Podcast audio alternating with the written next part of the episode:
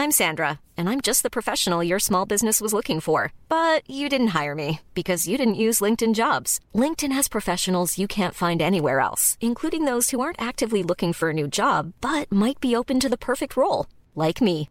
In a given month, over 70% of LinkedIn users don't visit other leading job sites. So if you're not looking on LinkedIn, you'll miss out on great candidates like Sandra. Start hiring professionals like a professional. Post your free job on linkedin.com slash spoken today. Heraldo Radio 98.5 FM, una estación de Heraldo Media Group, transmitiendo desde Avenida Insurgente Sur 1271, Torre Carrachi, con 100.000 watts de potencia radiada. Inicia las noticias de la tarde con Jesús Martín Mendoza en Heraldo Radio.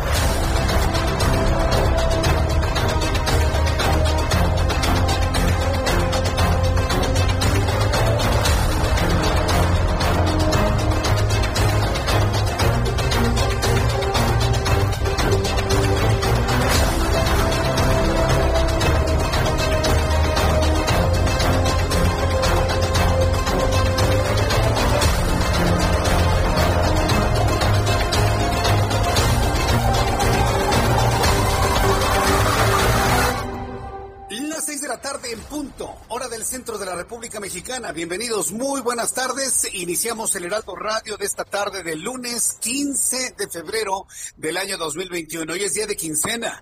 Para todos nuestros amigos, bueno, pues un saludo a quienes están recibiendo a Nuestra Señora de la Luz el día de hoy. Bueno, les deseo que tengan ustedes un buen día en todo el país. En el norte muchísimo frío, en el sur de los Estados Unidos también donde nos escuchan, momentos muy difíciles. Estas son algunas de las noticias importantes del día de hoy. Súbale el volumen a su radio, que le tengo un resumen. Un resumen inicial con lo más destacado que ha ocurrido en esta tarde del 15 de febrero. En primer lugar, le informo que la Comisión Federal de Electricidad ha explicado que debido a la demanda de energía por las bajas temperaturas en algunos estados del sur de Estados Unidos, sumado al incremento en la utilización de gas natural, fueron factores para que algunos estados fronterizos de México se vieran afectados en el suministro eléctrico, lo que derivó en un importante apagón. Esto fue lo que dijo el director general de la Comisión Federal de Electricidad Energía, el señor Miguel Reyes. La demanda de energía eh, eléctrica en los Estados Unidos se elevó poco más de 20% en no más de cuatro días. Esta, este incremento, precisamente asociado a las eh, bajas temperaturas y obviamente al uso de la calefacción en los Estados Unidos, implicó un incremento en la demanda de gas natural. Se tuvo eh, una disminución de la energía renovable en algunos estados. Esto también presionó a eh, la demanda de gas, dado que hubo una caída en el 30% de la generación producto de la falta de disponibilidad de estos renovables. Puras maromas verbales de la Comisión Federal de Electricidad, puras maromas verbales. ¿Sabe cuál es la verdad? Que ante la intensidad de las nevadas en Texas tuvieron que cerrar el suministro de gas natural a México. Yo ya le había platicado que México está conectado al gas natural de Texas como cualquier estufa que está conectada al gas natural de alguna empresa. Su departamento, su casa, quienes tienen gas natural, ven que están conectados a un tubo. Ah, bueno, pues así está conectado México, sobre todo en el norte del país, con un tubo al gas natural. Y como Texas en este momento necesita más gas para calentar los hogares ante la intensa nevada, simple y sencillamente privilegia lo importante a su población y desconectan el gas natural. Note usted lo que nos ha traído esta nevada en Texas y en el norte de México. Nos ha traído una gran lección que estamos demasiado dependientes del gas natural de los Estados Unidos. Eso es lo que nos ha traído en lección. Y lo tiene que entender el presidente de la República y lo tienen que entender los legisladores de todos los partidos. México está profundamente dependiente del gas natural de Estados Unidos y ahora con esto ocurrido en las últimas horas con la intensa nevada en Texas, la intensa helada, nos ha quedado claro nos desconectan del gas y bueno, pues en México es un verdadero pandemonium. Entonces, entenderlo de esta manera, la helada nos ha traído esa lección y a ver qué es lo que va a hacer el gobierno de la- lo que llaman ellos, o así se autodenominan, la cuarta transformación. Ya veremos finalmente cómo nos va a salvar el amigo de López Obrador que se llama Manuel Bartlett Díez. En otras noticias, le informo que el gobierno de Nuevo León anunció la suspensión del arranque de la vacunación contra COVID-19 debido a las condiciones climáticas y el apagón que vivió la entidad, por lo que ahora iniciará el próximo miércoles. Van a esperar a que mejoren las condiciones del tiempo, tanto en Nuevo León como en eh, Coahuila y también en Tamaulipas, para poder reiniciar el proceso de vacunación de adultos mayores. En este resumen de noticias, le informo que a pesar de las acusaciones de abuso sexual en contra de Félix Salgado Macedonio. Este hombre se registró ante el Instituto Electoral de Guerrero como el candidato de Morena al gobierno de la entidad y de manera por más cínica hizo un reconocimiento a la mujer guerrerense. Por, eh, bueno, es que estos de Morena son unos verdaderos cínicos. Este hombre es un violador. Tiene evidentemente muchas denuncias. Un hombre que gracias a sus actitudes lúbricas, torvas y bajas, bueno, pues es calificado todo el género masculino. Ah, bueno, pues cuando él se siente muy protegido por el presidente de la República, pero además sabe que López Obrador le debe a él y a su grupo mucho en Guerrero, le deben mucho, entonces como sabe que le van a pagar políticamente, escuche usted en este audio de qué manera se burla Félix Salgado Macedonio de las mujeres guerrerenses. Escúchelo usted. Quiero hacer un reconocimiento público a la mujer guerrerense porque las mujeres y los jóvenes son el motor de la cuarta transformación. Sin ellas no hay cuarta transformación. Ese es Félix Salgado Macedonio y ese es el cinismo de Morena. Y a mí me parece verdaderamente increíble que todavía existen mexicanos que quieran votar por este cinismo. Yo le invito a que no vote por Morena el próximo 6 de junio. Así, clarito, clarito y claro. Finalmente no estamos en campaña.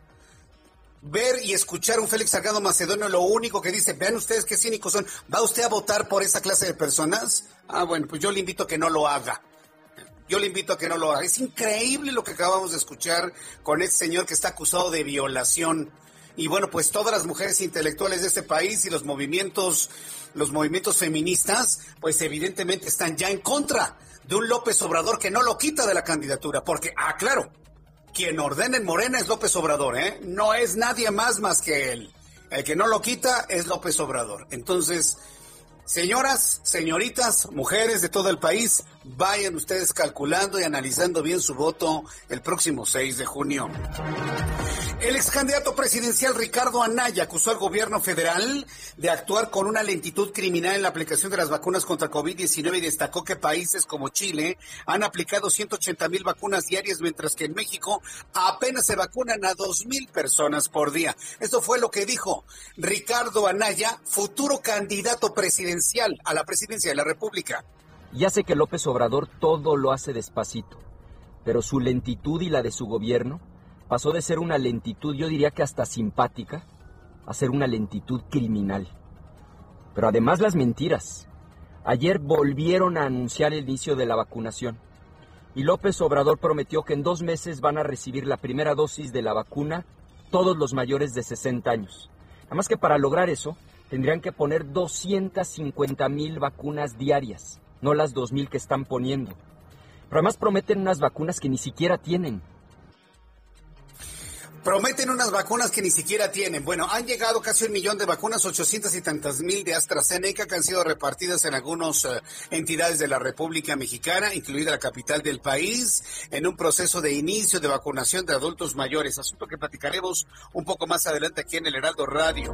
Mientras tanto, Mariel, Mariel L.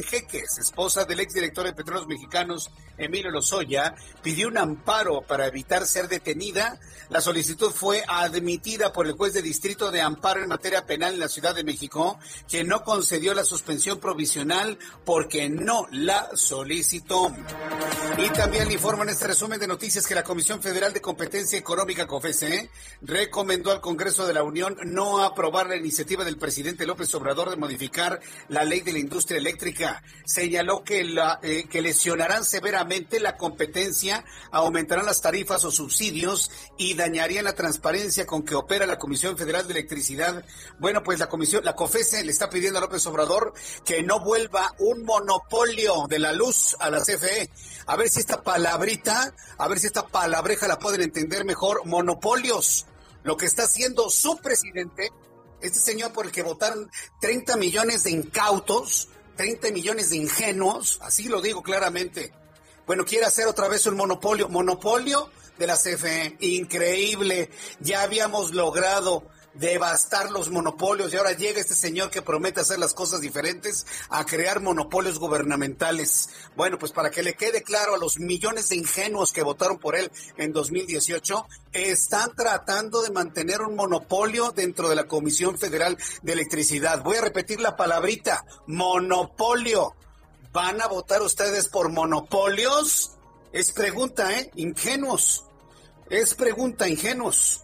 La jefa de gobierno de la Ciudad de México, en otras noticias, Claudia Sheinbaum, informó que hasta las 5 de la tarde de este lunes se han vacunado contra el COVID-19 18.763 adultos mayores de las alcaldías Milpalta, Coajimalpa y Magdalena Contreras y reveló que una persona de 67 años presentó una reacción alérgica, por lo que fue trasladada al hospital Enrique Cabrera, donde se encuentra estable. Esto fue lo que informó la jefa de gobierno, Claudia Sheinbaum.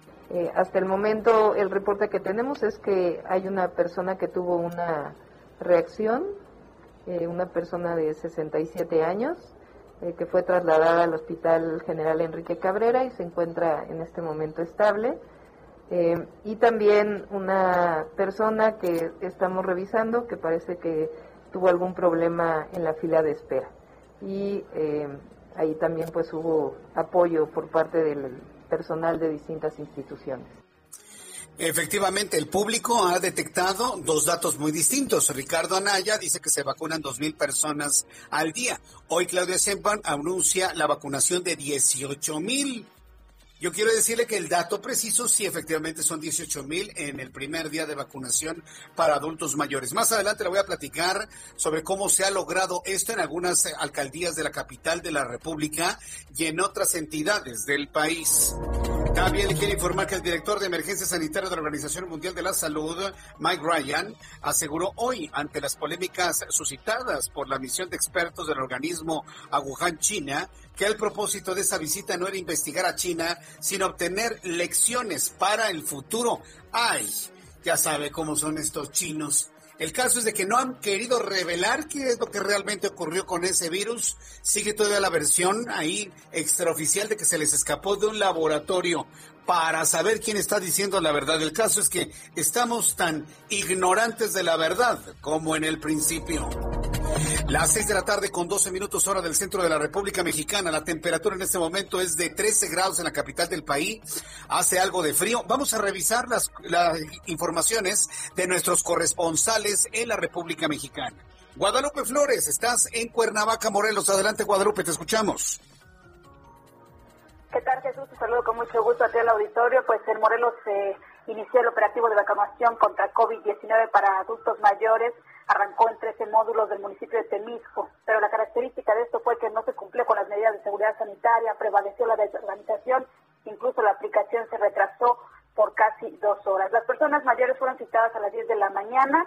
Eh, luego de pues la espera, inició la aplicación, mientras que la Secretaría de Bienestar Social eh, pues pidió paciencia a las personas para esperar su turno, a los que no han sido llamados a vacunar. Y es que efectivamente hubo mucha gente mayor de edad que acudió a estos centros de salud cuando no tenía esa cita.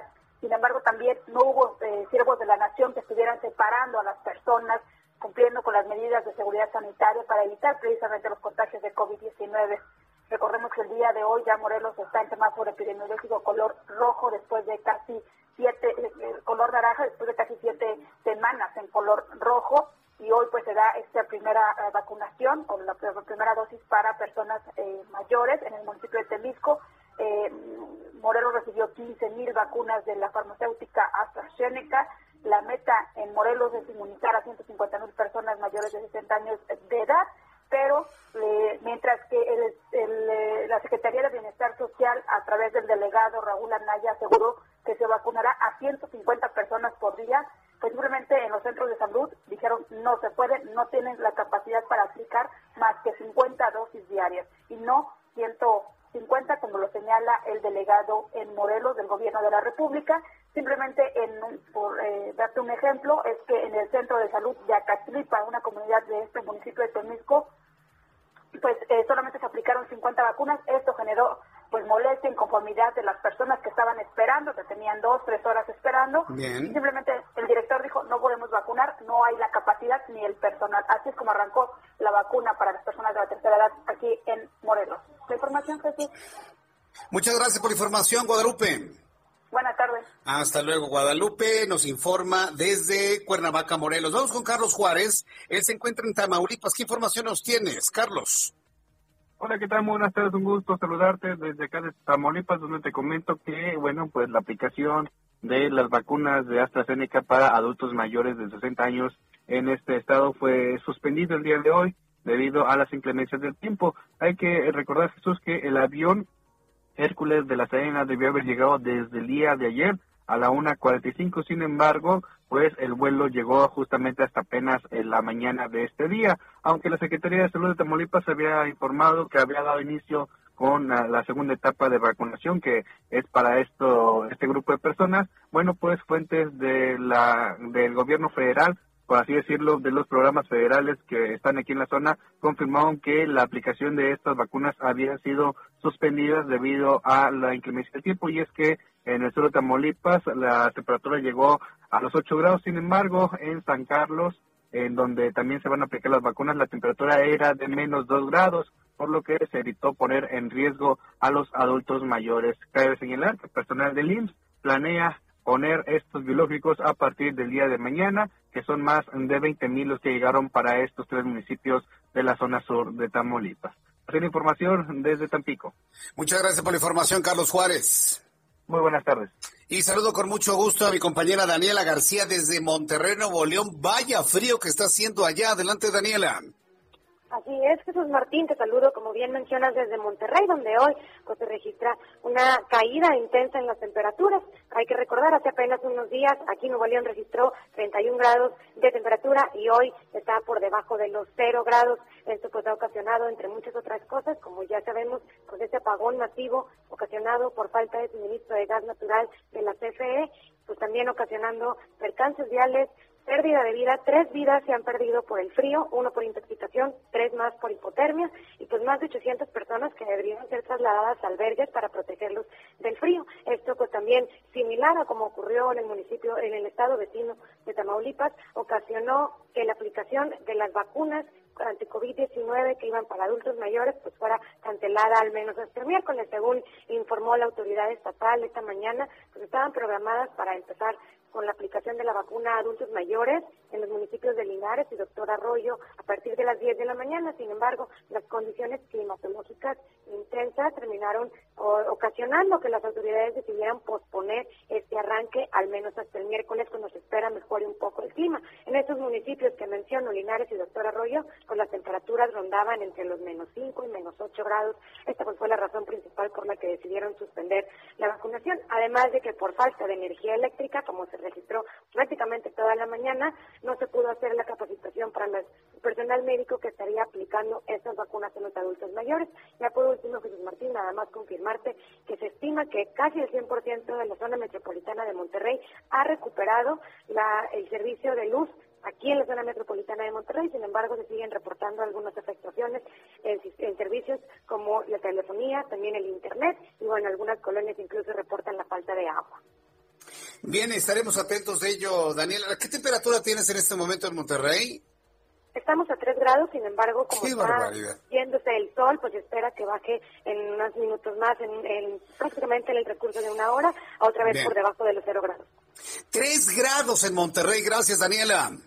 Muy buenas tardes. Hasta luego. A partir de las 7 de la noche en Monterrey estaremos platicando con usted. Yo le invito para que nuestros amigos que nos escuchan en Monterrey se vayan directamente a YouTube en el canal Jesús Martín MX. Y, pase la voz y a partir de las 7 estamos en la frecuencia, además de YouTube, en la frecuencia del 90.1 de FM. Para quien quiere escuchar las noticias con Jesús Martín allá en Monterrey, pues a través de YouTube en el canal Jesús Martín MX y a través y a partir, perdón, de las 7 de la noche a través de la frecuencia del 90.1 de frecuencia modulada. Tres grados en este momento allá en Monterrey. Son las 6 de la tarde con 19 minutos hora del centro de la República Mexicana. Vamos con nuestros compañeros reporteros urbanos, periodistas especializados en información de ciudad. Alan Rodríguez, qué gusto saludarte. Bienvenido. Buenas tardes. Hola, ¿qué tal Jesús Martín? Amigos, excelente inicio de semana. Nosotros nos encontramos en estos momentos en la avenida Río San Joaquín, al cruce con la calle de Poniente 115 esto en la colonia Popo de la alcaldía de Miguel Hidalgo. En este punto se registra el deceso de una persona. Se trata del conductor de una motocicleta perteneciente a las aplicaciones para repartir comida, quien lamentablemente chocó contra un poste al momento en el que circulaba con su motocicleta con dirección hacia la zona de Calzada Legaria. Inmediatamente personal de la Policía Capitalina abanderó, abanderó el ciclo, perdón, y personal de la Cruz Roja se encuentra en estos puntos, pues eh, lamentablemente determinando que la persona ha perdido la vida, no presenta signos vitales. Por este motivo tenemos un corte a la circulación para todos nuestros amigos que se desplazan con dirección hacia Calzada Legaria y será cuestión de unos momentos cuando llegue personal de la Fiscalía General de Justicia de la Ciudad de México para proceder con el levantamiento del cadáver y con esto la liberación de esta vialidad. Por lo pronto, te mantendremos informados. Qué barbaridad. Gracias por la información, Daniel. Estamos al pendiente, Jesús Martín. Buenas tardes. estamos al pendiente. Augusto, Atempa, gusto en saludarte. ¿Dónde te ubicas? Gracias, Jesús Martín. Recorremos la avenida Chapultepec para quienes provienen de la zona de Valderas. Encontrarán tráfico pesado en el tramo de Bucareli hasta la glorieta de los insurgentes. Pasando este punto, la circulación mejora con dirección hacia el paradero de Chapultepec y este es que en este tramo de Bucareli a la zona hasta la calle de Nápoles tenemos obras que complican la circulación. Para quienes transitan por Paseo de la Reforma, desde su tramo de la glorieta de la Diana hasta Insurgentes, encontrarán avance favorable en los carriles centrales. En los carriles laterales se complica un poco la circulación a la altura de Reforma 222, pero pasando este punto el avance mejora. Jesús Martín, mi reporte. Gracias por la información, Augusto Atempa. Seguimos pendientes. Seguimos pendientes. Ahora vamos con Orlando. Vamos con mi compañero Daniel Magaña. Qué gusto saludarte, mi querido Daniel.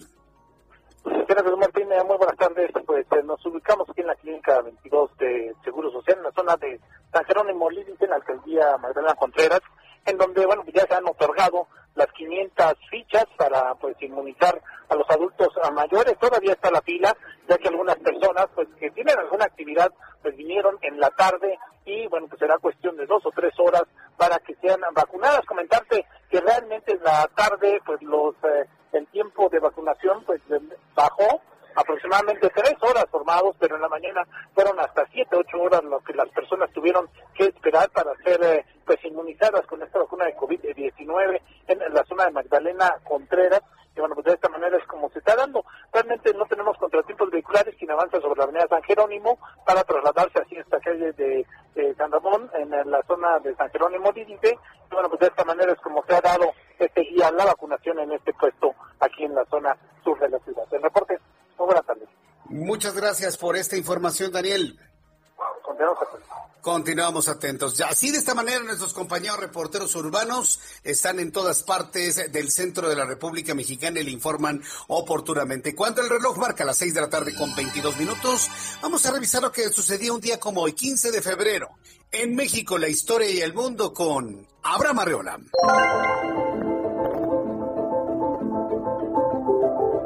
Amigos, bienvenidos. Esto es un día como hoy en la historia. Excelente semana. 1547. En Guanajuato se funda la aldea de Irapuato. También en 1913, el ministro de España en México, Cologan, se entrevista con el presidente Madero para solicitarle su renuncia en nombre del cuerpo diplomático acreditado en México.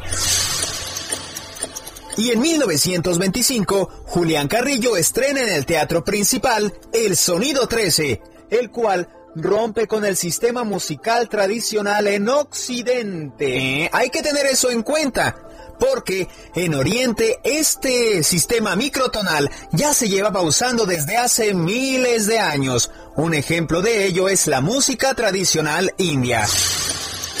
Amigos, esto fue un día como hoy en la historia. Gracias. Bien, pues muchas gracias para nuestro compañero Abraham Arreola, quien nos recordó poquitas cosas, ¿no? Hoy creo que es uno de los días más tranquilos de todo el calendario, hoy 15 de febrero, y saludar a quienes cumplen años, festejan su santo. Muchas felicidades a quienes de alguna manera festejaron el Día del Amor y la Amistad ayer 14 de febrero. Envío un fuerte abrazo a Gabriela Santillán, que me dice que me está escuchando. Hola Gaby, ¿cómo te va? Me da mucho gusto saludarte. Gracias por estar pendiente como todos los días. Eres muy amable desde aquí. Me, dice que es la admiradora más grande del mundo mundial. Bueno, muchas gracias por escuchar nuestro programa de noticias a esta hora de la tarde. Después de los anuncios aquí en el Heraldo Radio, vamos a descubrir usted y yo la vulnerabilidad que tiene México en la forma en la que estamos conectados con el gas natural de los Estados Unidos. Viene una gigantesca nevada en Texas, completamente atípica. Es algo que no ocurría al menos en las últimas tres décadas y entonces nos tienen que desconectar nuestro gas o el gas que les compramos porque lo necesitan en Estados Unidos. Y tres entidades de la República Mexicana se quedan sin gas y sin energía eléctrica. Regreso con esto después de los anuncios. Escríbame a través de mi canal de YouTube, el canal Jesús Martín MX. Escuchas a Jesús Martín Mendoza con las noticias de la tarde por Heraldo Radio, una estación de Heraldo Media Group. Heraldo Radio.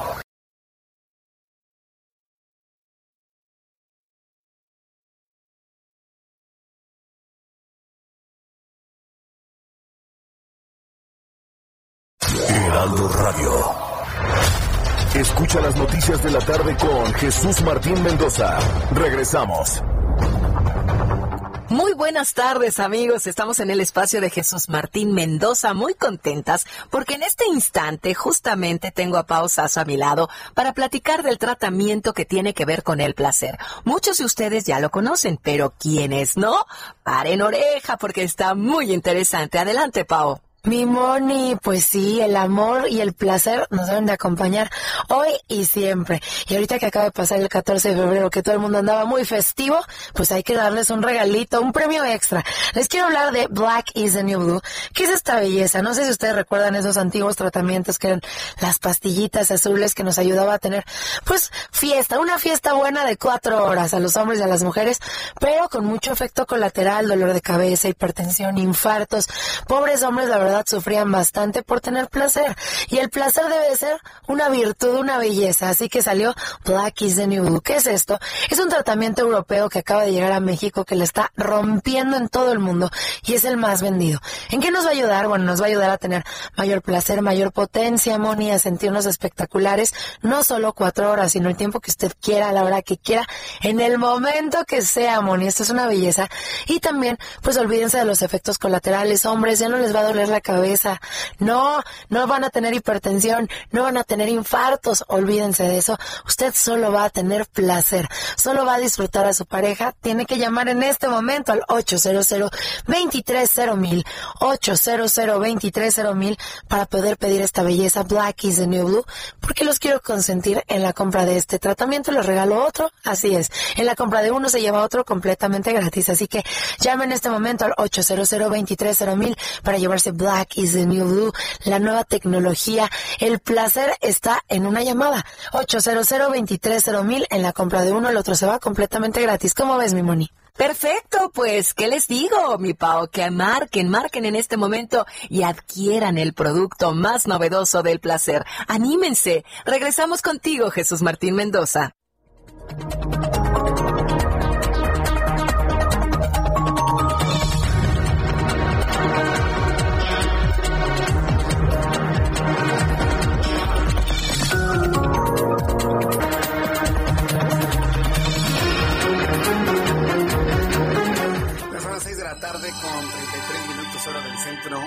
República Mexicana. Gracias por estar con nosotros aquí en el Heraldo Radio. Y bueno, pues vamos a revisar la información importante del día de hoy. Por supuesto, vamos a tener Vamos a tener todo lo que tiene que ver con eh, la vacunación un poquito más adelante de adultos mayores, así que vaya preparando papel y lápiz para hacer anotaciones sin duda importantes. Noticia número uno, se apaga la energía eléctrica en el norte del país. ¿Por qué se apaga la energía eléctrica? Porque nos desconectan el gas de Texas. Y sin gas, no funcionan las termoeléctricas. Recuerde que México desde hace 20 años inició un proceso de reconversión de termoeléctricas de combustóleo a gas natural. Se reconvirtieron porque efectivamente una termoeléctrica a gas natural no contamina. La de combustóleo, permítame decirle, bueno, genera muchísimos problemas de enfermedades hasta por cáncer en este y en otros países del mundo. Entonces el gas natural cuando se quema, pues en realidad no deja prácticamente ningún residuo es muy limpio, es más barato, es más fácil de utilizar el gas natural y por eso fuimos a un proceso de reconversión. Pero lo que no hizo este pobre país, con estos pobres presidentes de cualquier partido político, incluido el actual y su morena, incluido el actual y su morena, es crear infraestructura para el almacenamiento de ese gas. Entonces lo que estamos, estamos conectados así con un tubo, así como la estufa de su casa al gas natural de la calle, así está conectado México. Decide Texas, ante la tremenda nevada que les cayó, desconectar a México para usar su propio gas y evitar los efectos de las temperaturas bajo cero que en este momento hay en ciudades como Houston, por ejemplo, o en Dallas, o en Fort Worth. Y entonces se queda a oscuras los estados del norte de la República Mexicana. Dependemos demasiado de Estados Unidos demasiado. Y no lo digo con el afán de desconectarnos, no, sino que estamos dependiendo sin tener elementos o estrategias para poder almacenar gas. Esto evidentemente provoca un gran apagón. El apagón ocurrido en el norte del país afectó a 400 mil personas en seis estados y aún mantiene algunos cortes de energía eléctrica. Esto luego de que la tormenta invernal en los Estados Unidos interrumpió la entrega de gas a nuestro país, afectando el suministro eléctrico de México, afectando las instalaciones ubicadas en los estados de Sinaloa, Sonora, Durango, Chihuahua, Coahuila y Nuevo León. En momentos que dichas entidades sufren temperaturas gélidas debido al vórtice polar que afecta a América del Norte, un vórtice polar que ya se encuentra en territorio nacional. Se está desplazando por la costa del Golfo de México y podrá alcanzar el centro del país el próximo miércoles o el próximo jueves. Le informo que el Centro Nacional de Control de Energía, el CENACE, precisó que el corte del suministro de gas desde los Estados Unidos a México provocó la salida de la operación de las centrales eléctricas y la pérdida de algunos elementos de la red nacional de transmisión. En su cuenta de Twitter, CENACE agregó que el desabasto de la entrega de carga y la generación afectó a 6.950 megavatios watts de carga en el norte y noreste de México. ¿Qué lección nos trae la gran, eh, el temporal frío que padece en estos momentos el sur de los Estados Unidos y de manera concreta en Texas? Que estamos dependiendo demasiado del gas tejano. ¿eh? Podemos depender de él, pero no lo estamos no lo estamos administrando correctamente, no lo estamos almacenando, no estamos ahorrando los excedentes. Y aquí tenemos el resultado en Estados Unidos necesitan el gas, no lo cortan y nosotros pues que nos ayude a ver quién. Bueno, el mismo Senace informó que se restableció en un 70% de la electricidad afectada por el apagón ocurrido esta mañana en los estados del norte del país. A través de un mensaje en su cuenta de Twitter anunció, anunció que a la una de la tarde con 30 minutos hora del centro del país se recuperó alrededor del 70% en promedio. ¿eh?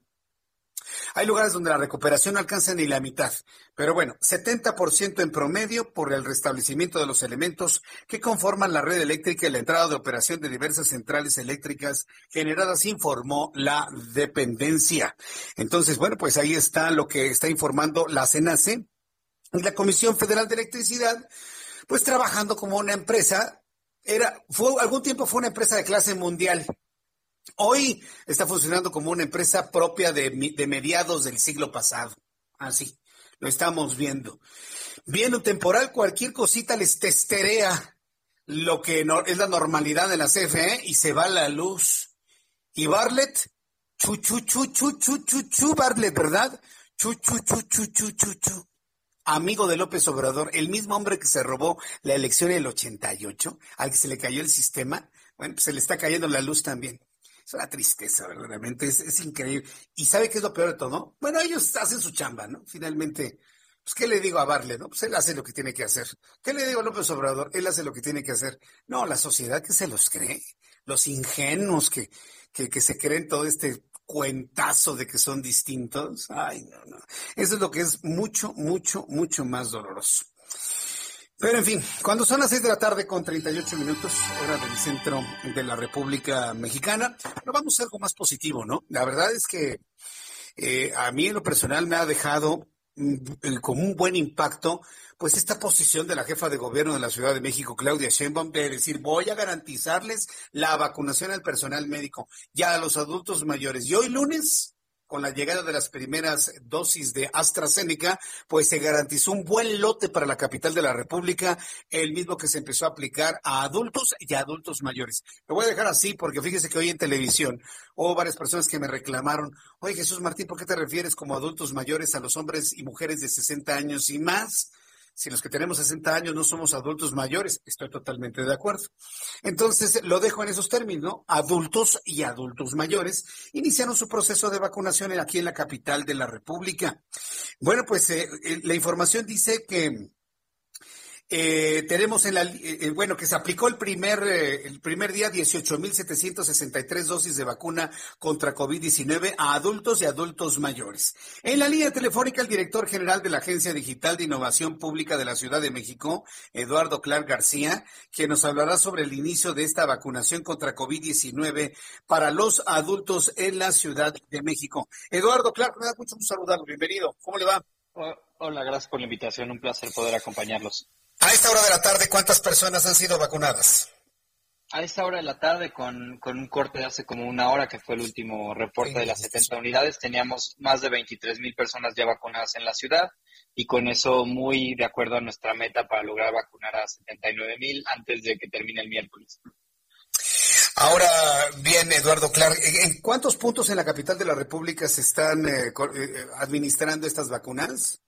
Tenemos hoy 70 puntos, 33 en la alcaldía Magdalena Contreras, 23 en la alcaldía Coajimalpa y 14 en la alcaldía Milpalta, que son las tres alcaldías con las que iniciamos el día de hoy. Hasta esta hora, ¿cuántas personas han sido vacunadas, Eduardo? Un poco más de 23 mil a corte de las 5 de la tarde. Estamos haciendo el corte más reciente, entonces eh, vamos bien en términos de números. Está dentro de lo que esperábamos poder hacer el día de hoy. ¿Cuál es la meta para cada uno de los días? Tenemos que, tenemos un padrón de 79 mil personas. Entonces, para nosotros que queremos terminar el miércoles, entonces una meta de alrededor de 27, 28 mil por día. Aunque en general los comentarios han sido buenos, hay personas que nos han dicho que se han tardado mucho en cada una de las personas a vacunarlas. ¿Qué problemáticas han detectado en las personas adultas que van a esta vacuna, Eduardo? Pues mira, sí tenemos y, hay que ser muy honestos, eh, algunas cosas que refinar para mañana y para el pasado. Hoy fue el primer día que lo hicimos, la primera vez en la ciudad que iniciamos este proceso. Entonces, empezamos tarde en el sentido de que queríamos abrir muchas unidades vacunadoras, todas tenían que abrir a las 9 de la mañana y hubo unas que lograron empezar hasta por ahí de las once y media de la mañana.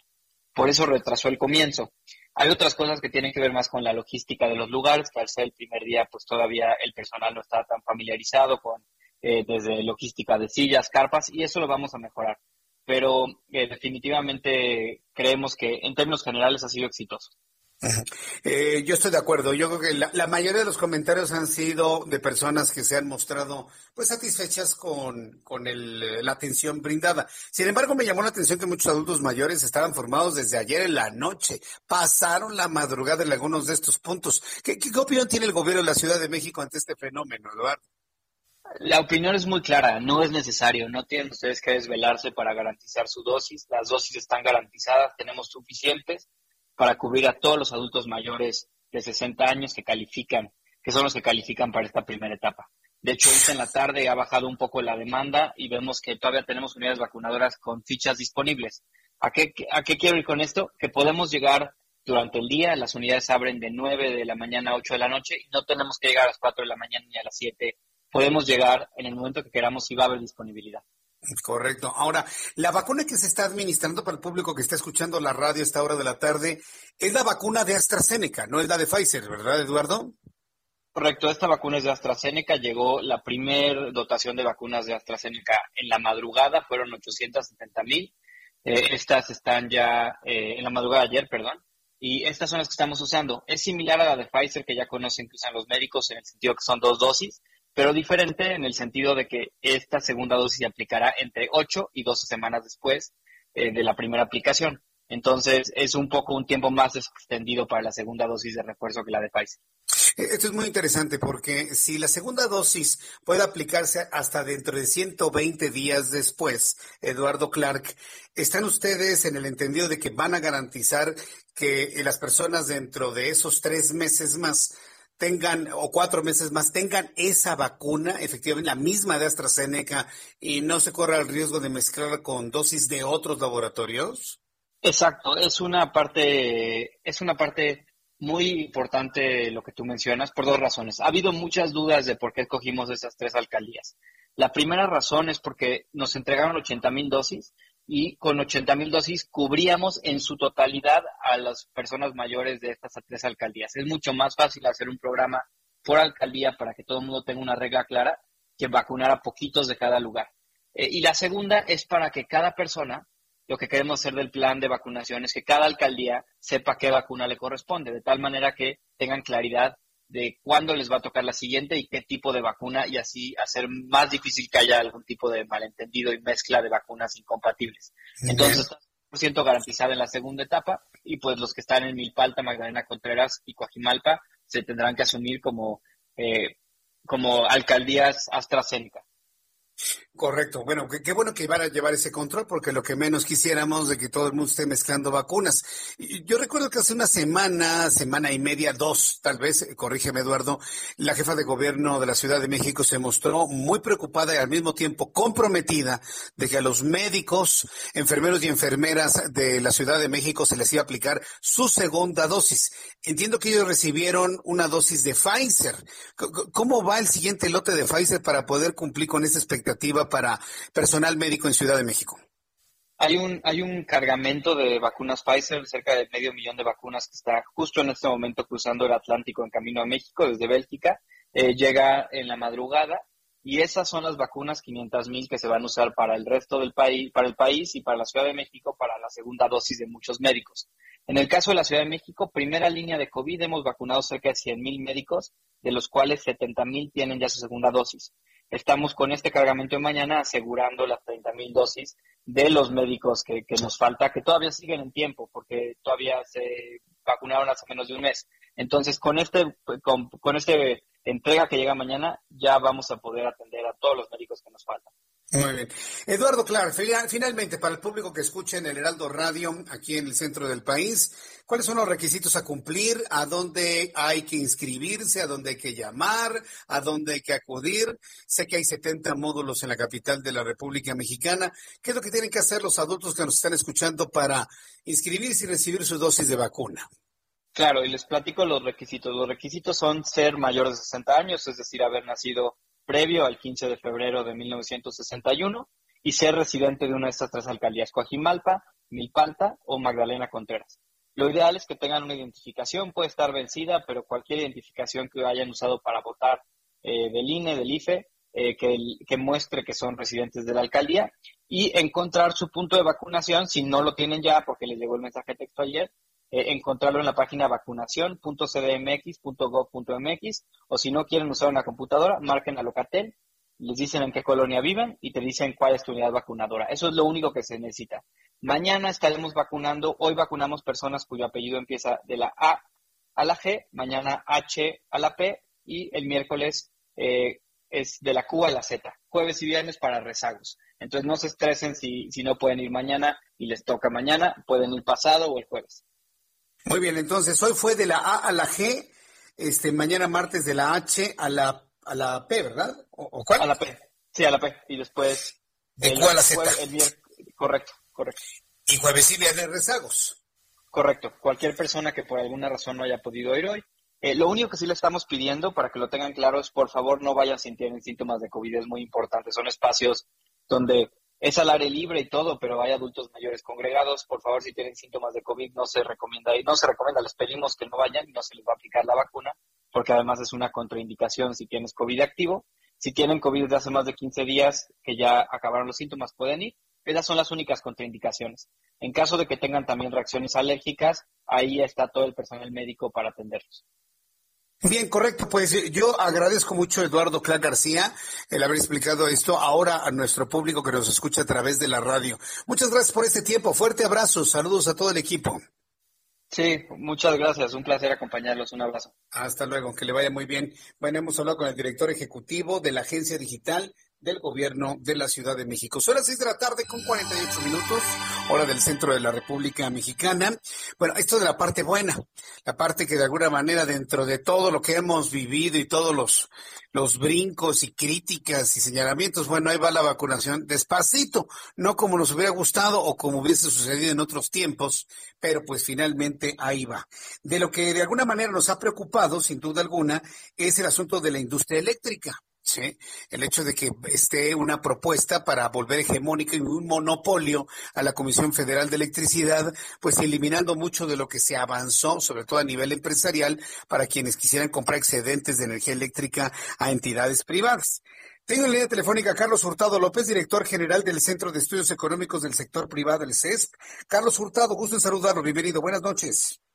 ¿Qué tal? Buenas noches.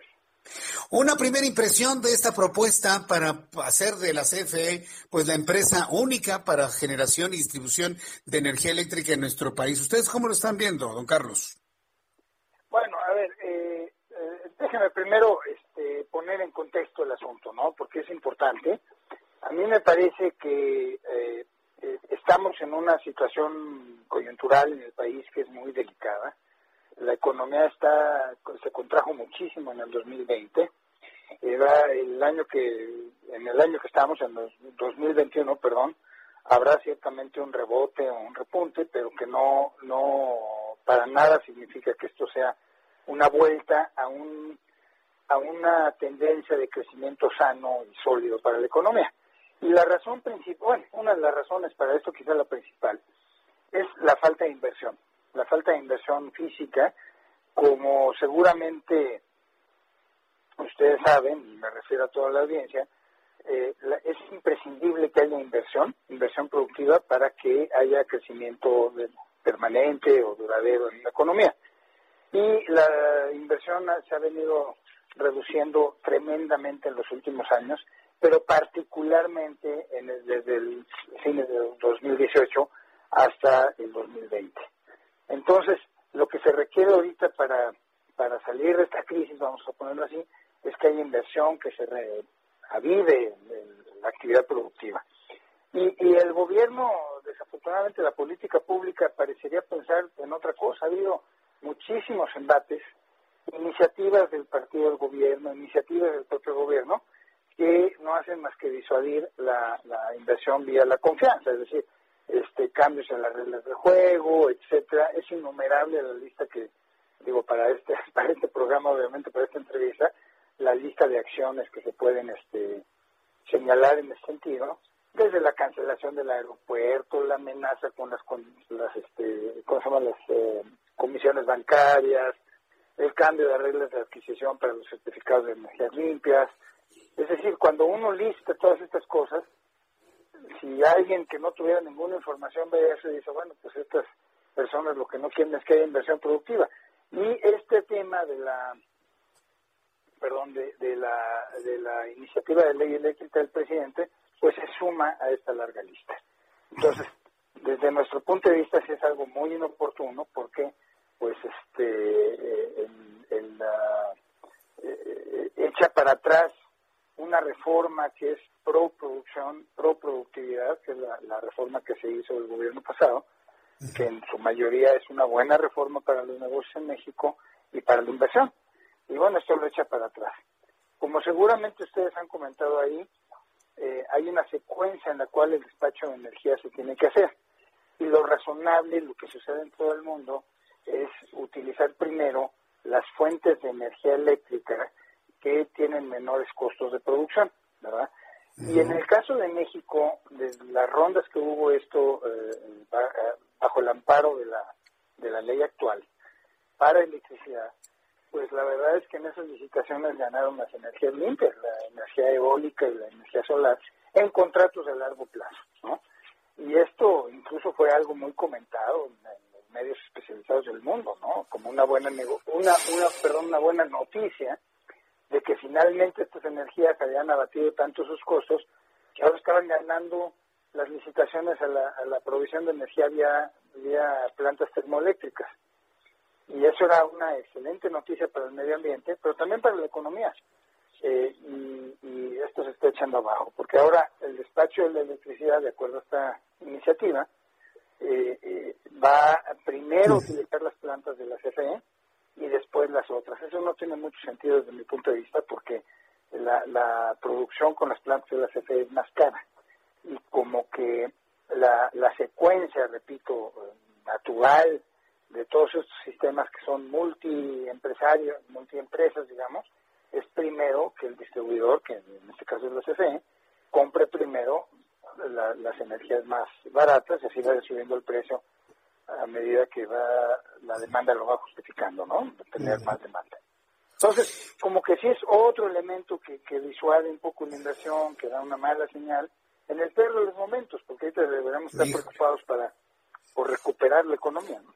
Sí, lo, lo, lo escucho a lo que me preocupa mucho es eh, lo que va a pasar con las calificaciones para México porque aunque al presidente no le importen y les diga que son unos hipócritas y demás, pues las calificaciones son precisamente la forma en la que puede entrar inversión fresca física, como usted la calificó en nuestro país, y si esto va a afectar la calificación de nuestro país, pues sí, sí es un asunto preocupante. Deme la oportunidad de invitarle a una oportunidad futura para seguir hablando sobre este tema.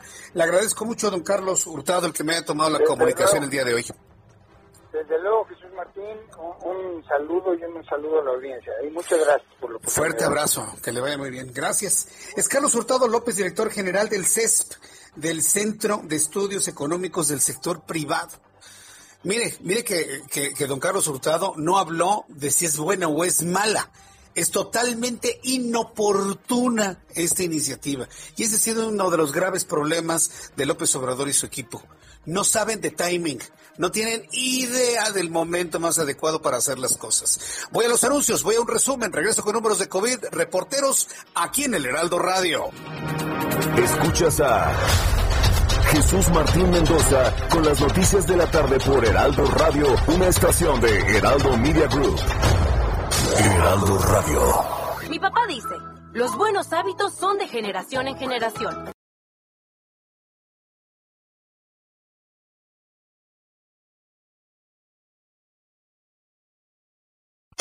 Heraldo Radio. Escucha las noticias de la tarde con Jesús Martín Mendoza. Regresamos.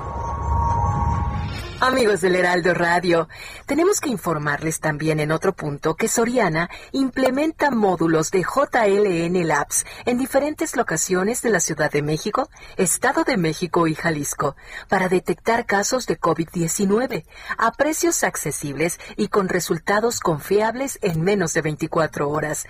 Encuentren su módulo más cercano en heraldodemexico.com.mx o en el Instagram de arroba JLN labs o también para mayor información llamar al Centro de Atención a Clientes Soriana 81 83 29 92 52. Continuamos.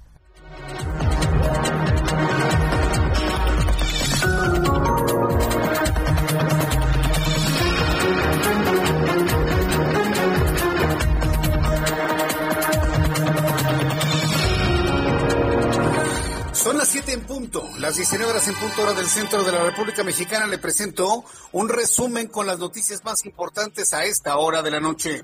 En primer lugar, le informo que en entrevista con el Heraldo Radio, el director general de la Agencia Digital de Innovación Pública de la Ciudad de México, Eduardo Clark, explicó con detalle el inicio de la campaña de vacunación contra COVID-19 para los adultos mayores en la capital del país. Esto fue lo que comentó en entrevista. De acuerdo a esta iniciativa, eh, va primero utilizar las plantas de la CFE y después las otras. Eso no tiene mucho sentido desde mi punto de vista porque la, la producción con las plantas de la CFE es más cara y como que la, la secuencia, repito, natural de todos estos sistemas que son multiempresarios, multiempresas, digamos, es primero que el distribuidor, que en este caso es la CFE, compre primero las energías más baratas, así va subiendo el precio a medida que va la demanda lo va justificando, ¿no?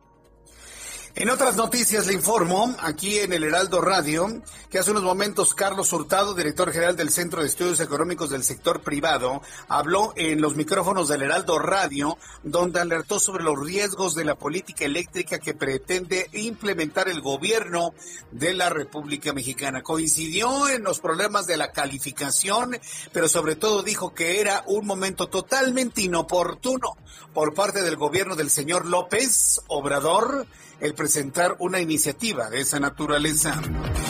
Y derivado del operativo interestatal Veracruz-Tabasco, elementos de la Secretaría de Seguridad Pública de Veracruz rescataron a 233 migrantes que habían sido abandonados en un tráiler en el municipio. permítame tantito. En el municipio, ahí bueno, ya en el estado de Chiapas, en el municipio de las Chuapas, las personas se identificaron como originarios de Guatemala, El Salvador, Honduras, Nicaragua, Belice. Fueron abandonados en una caja de una unidad de carga totalmente pesada. También informó que el embajador de Guatemala en México, Mario Búcaro, informó que se reunirá mañana con el gobernador de Tamaulipas, Francisco García Cabeza de Vaca, para pedirle celeridad en las investigaciones del asesinato de 19 personas en el municipio de Camargo a fin de repatriar lo antes posible a los migrantes a su país que fueron calcinados cerca de la frontera con los Estados Unidos. En el marco del Día Internacional contra el Cáncer Infantil, padres de niños con cáncer se manifestaron en diversos puntos de la República para repudiar los recortes presupuestales del gobierno mexicano y advirtieron que cerca de 1.600 niños han perdido la vida por la falta de medicamentos para tratamiento oncológico. También le informo que el gobernador de Nuevo León, Jaime Rodríguez, el Bronco, arremetió contra la Comisión Federal de Electricidad por el apagón de este lunes en el norte del país y aseguró que el gobierno deberá reanudar a las energías, renunciar a las energías no renovables y transitar hacia las energías renovables para evitar este tipo de afectaciones. Y cuando hablamos de la CFE, ¿cómo la hacemos todos? A ver, chu, chu, chu, chu, chu, chu. Cada vez que hablemos de la CFE, señor Bartlett, Pare oreja, ¿eh? Chuchu, chuchu, chuchu. CFE, chuchu, chuchu. ¿Lo hacemos viral? CFE, chuchu, chuchu, chuchu. Y también le informo en este resumen de noticias que la actriz Lucía Gilmain, hermana de la también de, del histrión Juan Ferrara e hija de la fallecida Ofelia Gilmain, murió este lunes a los 83 años. Su deceso fue dado a conocer por el vicepresidente del patronato de la Casa del Actor de la ANDA, Jorge Ortiz de Pinedo. Ha muerto la actriz Lucía Gilmain. Son las noticias en resumen. Le invito para que siga con nosotros. Le saluda Jesús Martín Mendoza.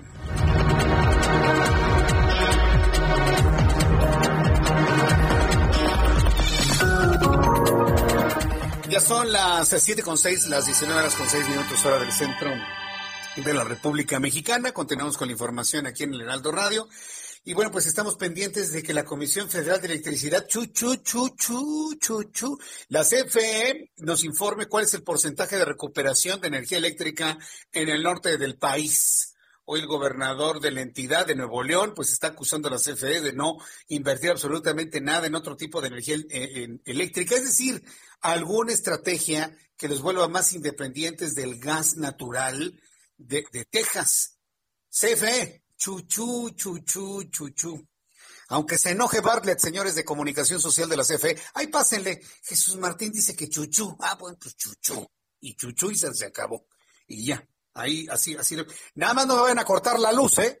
Porque entonces sí, arma un relajo, ¿no? Por supuesto. Bueno, son las siete con seis, las siete con seis horas del centro de la República Mexicana. Vamos con nuestros compañeros reporteros urbanos, periodistas especializados en información de ciudad. Alan Rodríguez, gusto en saludarte. Bienvenido. Muy buenas noches.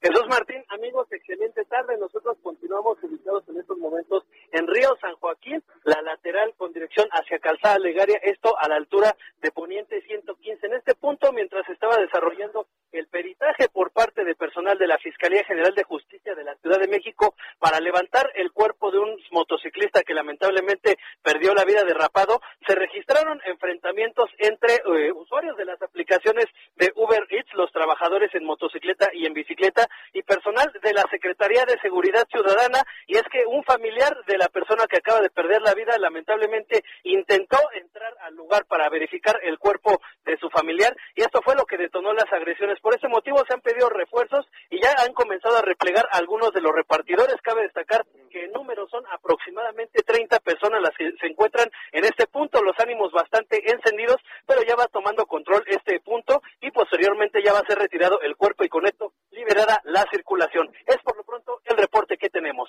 Recuérdanos la ubicación de estos hechos, por favor. Desde Río San Joaquín al cruce Componiente 115, la colonia Espopó de la alcaldía de Miguel Hidalgo. Correcto, muchas gracias por la información.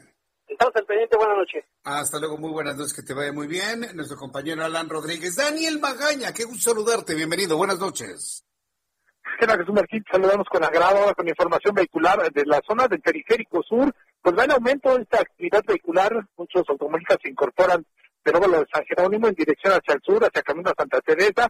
Esta incorporación y un poco más adelante también en la zona de la carretera Picacho Justo encontramos algo de carga vehicular, pero a partir de aquí el avance es bueno para ingresar hacia el perímetro de Ciudad Universitaria, esto a través de la avenida de los Insurgentes Sur y quien utiliza el anillo periférico, pero en dirección hacia la zona de Barranca de Muerto, es en este punto, carriles laterales, en donde fijamos algunos rezagos en el tránsito vehicular. El reporte, el reporte Jesús Martín, muy buenas noches. Gusto en saludarte, mi querido Daniel. Muy buenas noches. Y saludo esta noche a Augusto Atempa. ¿En dónde te ubicas, Augusto? Adelante, buenas noches. Pues Martín, excelente noche. Tenemos cerrada la circulación sobre la avenida Cuauhtémoc, esto con dirección hacia la avenida Chapultepec. Y este se registró un fuerte accidente entre tres vehículos particulares y una camioneta de la policía. Esto ocurrió en la esquina de Zacatecas y Cuauhtémoc, esto en los límites de la colonia Doctores y la Roma. De acuerdo con las versiones de los testigos, el accidente ocurrió cuando la patrulla circulaba exceso de velocidad en el carril del, del Metrobús, perdón, y al tratar de cruzar la avenida Zacatecas, la calle Zacatecas, impacta a un vehículo particular y este a su vez impacta a otros dos que circulaban con, de, con destino hacia la avenida Chapultepec. En el lugar ya perdió la vida una persona, se encuentran paramédicos del Escuadrón de Rescate y Urgencias Médicas laborando en el sitio y por lo pronto pues es la información que tengo. Correcto, gracias por la información, Augusto Tempa. Muy buenas noches. Hasta luego, muy buenas noches. Quiero recordarle a nuestros amigos del auditorio que nosotros somos los herederos de la mejor radio informativa. Usted lo sabe. Nosotros tenemos hasta este momento la mejor forma de, de, darle a conocer las noticias de todos los días con reporteros urbanos, con los mejores reporteros, con los mejores corresponsales, la información como a usted le gusta escucharla. Y además, le invito que además de escucharnos y seguirnos en plataformas digitales como es lo de hoy, es decir, a través de página de internet, a través de la aplicación, a través de nuestra transmisión en YouTube, le pido por favor que encienda su radio, encienda la radio física, en su radio de bulbos, radio de transistores, en el radio de radiofrecuencia del teléfono celular, en el radio de baterías que usted tenga portátil, encienda su radio y cuando le pregunten qué estación de radio escucha, diga usted con toda certeza, yo escucho el Heraldo Radio y escucho a Jesús Martín en las tardes. Si usted hace eso, se lo voy a agradecer infinitamente, aunque le pregunten en la mañana. Yo escucho a Jesús Martín en las tardes en el Heraldo Radio. Créame que una respuesta así nos ayuda muchísimo a que quede completamente claro cuál es el mejor programa de noticias y el más escuchado a esta hora de la tarde. Cuando el reloj marca las 7 de la noche con 11 minutos hora del centro de la República Mexicana, vamos a hacer una revisión de toda la información económica y financiera con Héctor Vieira. Este lunes la Bolsa Mexicana de Valores cerró su sesión con una pérdida del 0.1% al retroceder 45.03 puntos, con lo que el índice de precios y cotizaciones se ubicó en 44.157.49 unidades. En el mercado cambiario el peso mexicano se apreció un 0.05% frente al dólar estadounidense, al cerrar en 19 pesos con 95 centavos a la compra y en 20 pesos con 4 centavos a la venta en ventanilla. El euro por su parte se cotizó en 24.99 pesos a la compra y en 24 4.35 pesos a la venta. El INEGI dio a conocer que durante el cuarto trimestre de 2020 había 53.3 millones de personas ocupadas en México, lo que representa una caída de 2.35 millones con respecto al mismo periodo de 2019. El Consejo Coordinador Empresarial informó que sigue el diálogo con el gobierno federal para resolver el tema del outsourcing y advirtió que no será por falta de debates los desacuerdos que puedan prevalecer en la materia. El Servicio de Administración Tributaria informó que durante 2020 obtuvo 216 mil millones de pesos por concepto de recaudación secundaria por actos de fiscalización. La Cámara Nacional de Comercio, Servicios y Turismo de la Ciudad de México informó que las ventas de los negocios por las celebraciones del Día de San Valentín en la capital del país disminuyeron 49.1% respecto a lo registrado en 2020. Informó para las noticias de la tarde Héctor Vieira. Muchas gracias, Héctor Vieira, por la información. Muchas gracias. Quiero enviar un caluroso saludo a nuestros amigos que nos ven y escuchan en Houston, Texas. Gracias amigos que nos ven y escuchan en Houston, Texas a través del canal 21 de su televisión de Now Media News. Muchas gracias a todos ustedes, sobre todo ahora que se encuentran en sus casas, luego del tremendo eh, temporal que han vivido de intenso hielo, frío, nevadas, de verdaderamente complicado, difícil desde aquí a nuestros amigos en Houston, sus alrededores de Woodlands, Beaumont y otras partes de esta zona sur del estado de Texas. Desde aquí les enviamos nuestra solidaridad luego del temporal que han vivido en los últimos días. Y vamos a tener información importante sobre esto un poco más adelante. Cuando son las siete con trece, cuando son las siete con trece, saludo precisamente a Francisco Villalobos, nuestro querido corresponsal en Houston, Texas. Mi querido Francisco Villalobos, ya te imagino como con cinco chamarras encima. Bienvenido, muy buenas noches. ¿Qué tal? Ahí mi referente a ese saludo que mandaste aquí al área pues este, yo creo que fácil siete de, de diez personas que vivimos aquí en Houston, Texas, no pudieron escuchar tu saludo, compañero, porque no hay luz. Porque más del 75% de la ciudad, la tercera ciudad más conglomerada de la Unión Americana, la este la más poblada de todo el estado de Texas desde las 2 de la mañana cuando comenzó este fenómeno, primero con una tormenta de hielo, literalmente una tormenta de hielo que después se convirtió en un verdadero temporal invernal, algo que también combinado con truenos, o sea, imagínate, nevando y con truenos, algo que, un fenómeno que la verdad pues no es nada, nada común.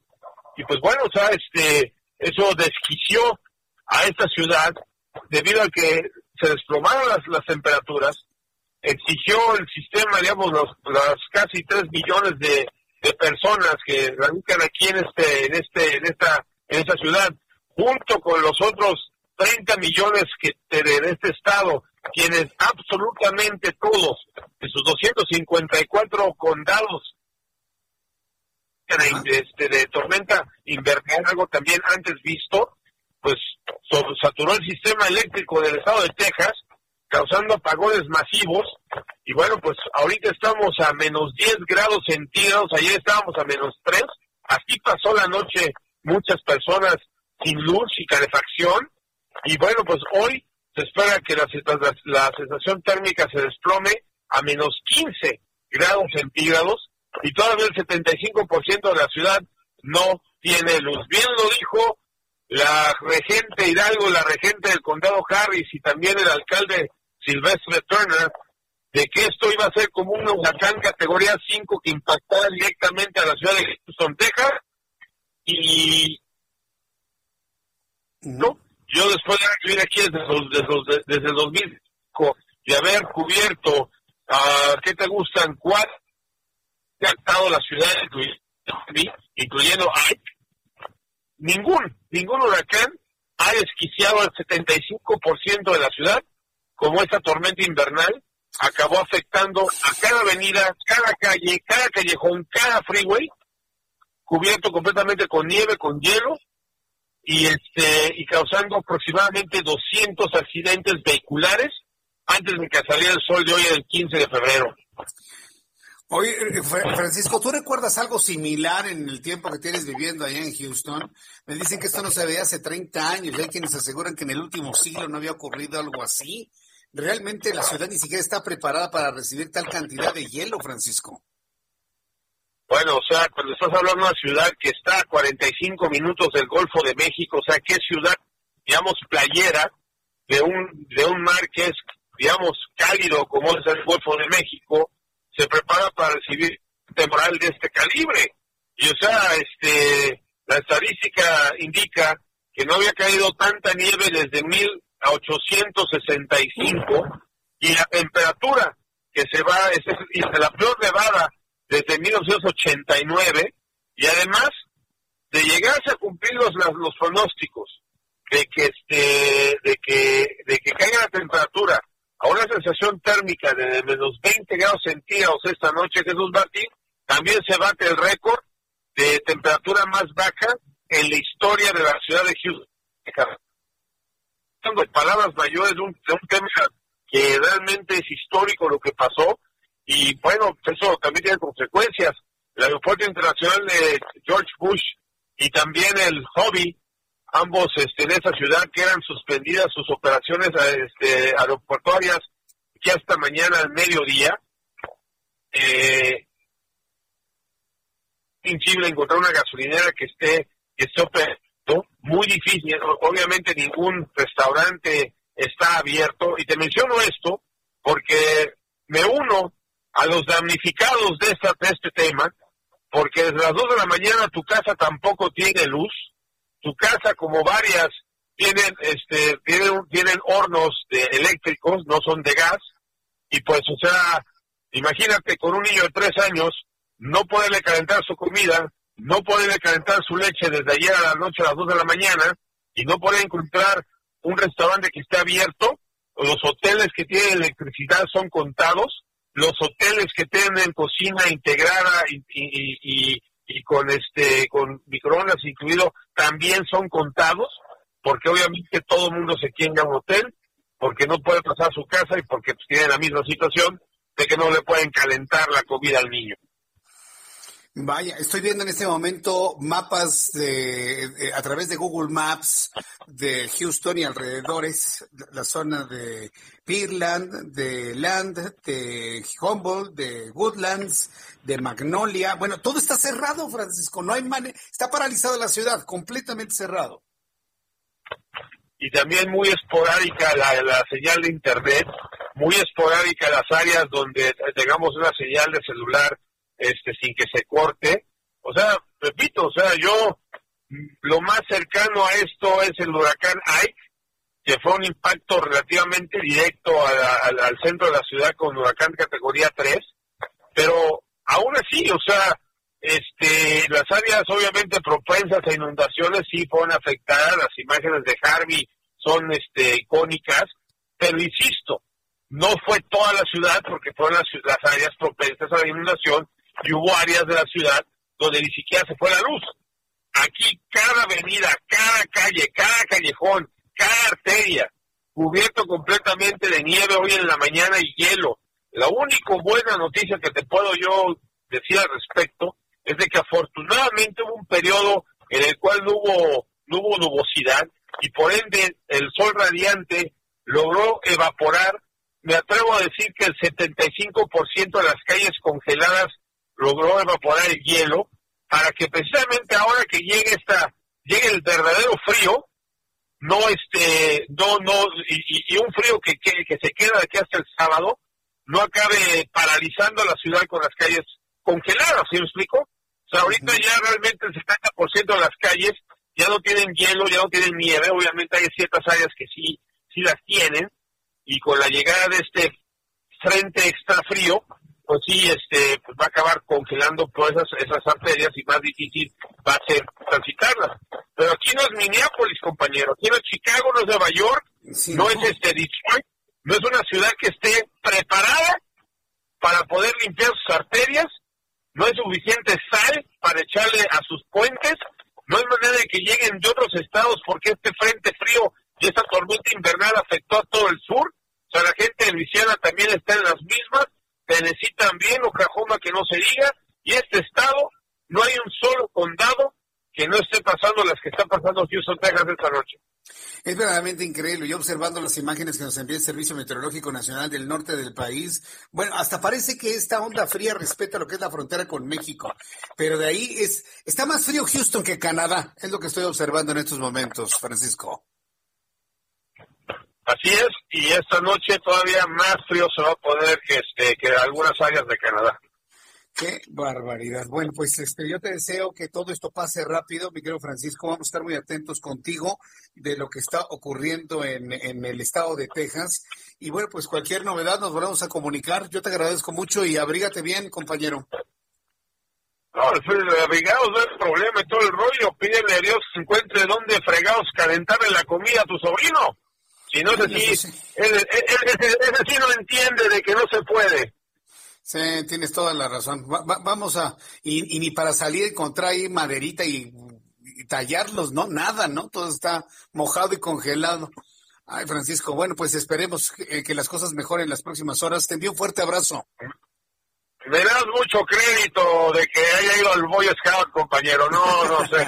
La verdad es que soy muy bueno para muchas cosas, pero no, no, no, no. Yo creo que si me, hubiera pasado como le pasó a Tom Hanks con la película esa de Castaway, hubiera dado un palazo al segundo día después de haber caído en la isla desierta. Ni Precisamente, sí, precisamente estaba pensando en esa película, ahorita precisamente de Castaway. Eso vamos a ver, como siempre. Sí, fuerte abrazo, Francisco. Hasta pronto, gracias. Hasta luego, que le vaya bien. Francisco Villalobos, nuestro amigo, compañero, eh, corresponsal en Houston. Y sí, efectivamente, ahora que decía, pues, pues salte y busque unos dos palitos y hacer fuego, pues ni eso, ¿no? Ni eso, como en la película Cast Away, es, es la película de Tom Hanks. En México la conocemos como El Náufrago. Eh, yo creo que una de las escenas más... Eh, tiene varios momentos climáticos tiene varios momentos climáticos. Es extraordinario cinta de Tom Hanks. Sí, porque él también produce y escribe. Este, pero verdaderamente extraordinario. Un momento climático es ese, cuando trata de hacer fuego. Eh, si no la ha visto, pues véala. El náufrago. Si la quiere buscar en inglés, Cast Away. Entonces, eh, un momento climático es cuando está tratando de hacer fuego y entiende, ¿no? Que el fuego es alimentado por el aire, ¿no? Entonces tiene que encontrar una, una entrada de aire para que alimente precisamente el fuego. Entiende que el oxígeno es el comburente del fuego, ¿no? Entonces cuando está, cuando prende el fuego y la emoción que genera, ¿no? De, crear fuego y grita, yo creé el fuego, ¿no? Es un momento climático muy, muy, muy importante en la película. Bueno, si lo quiere ver, hoy están sufriendo muchísimo no tener gas y no tener fuego en Houston. Imagínense, no hay luz, no hay fuego, no hay nada. Están en la edad media. Están en la edad media. Bueno, yo creo que peor, porque ni antorchas pueden tener por el intenso frío y la gran humedad que hay en estos momentos en el estado de Texas y otros estados de la Unión Americana. Voy a los anuncios, regreso con más noticias aquí en Heraldo Radio. Le invito para que me escriba a través de mi cuenta de Twitter, arroba Jesús Martín MX a través de nuestro canal de YouTube, Jesús Martín MX. Hay un chat en vivo en donde me puede enviar sus comentarios, opiniones, preguntas. Pero le estoy haciendo una invitación para que además de toda la tecnología y la modernidad para escuchar radio por digitales, encienda su radio tradicional, encienda su radio de bulbos, de transistores, del teléfono celular, el portátil y escuche el Heraldo Radio. Escuchas a Jesús Martín Mendoza con las noticias de la tarde por Heraldo Radio, una estación de Heraldo Media Group. Heraldo Radio, la HCL se comparte, se ve y ahora también se escucha.